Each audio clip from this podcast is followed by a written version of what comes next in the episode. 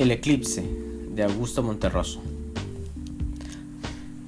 Cuando Fray Bartolomé Arrasola se sintió perdido, aceptó que ya nada podría salvarlo.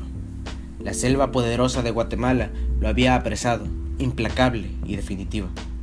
Ante su ignorancia topográfica se sentó con tranquilidad a esperar la muerte.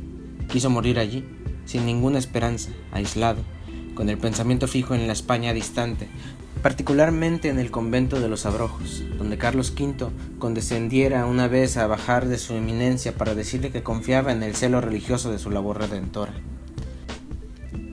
Al despertar, se encontró rodeado por un grupo de indígenas de rostro impasible que se disponían a sacrificarlo ante un altar.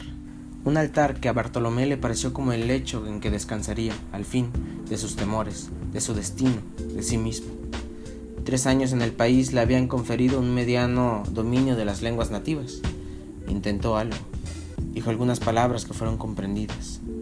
Entonces floreció en él una idea que tuvo por digna de su talento y de su cultura universal y de su arduo conocimiento de Aristóteles.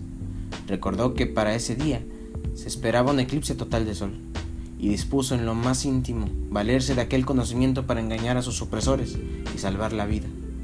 Si me matáis, les dijo, puedo hacer que el sol se oscurezca en su altura.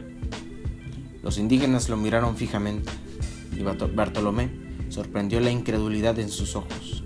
Vio que se produjo un pequeño consejo y esperó confiado, no sin cierto desdén.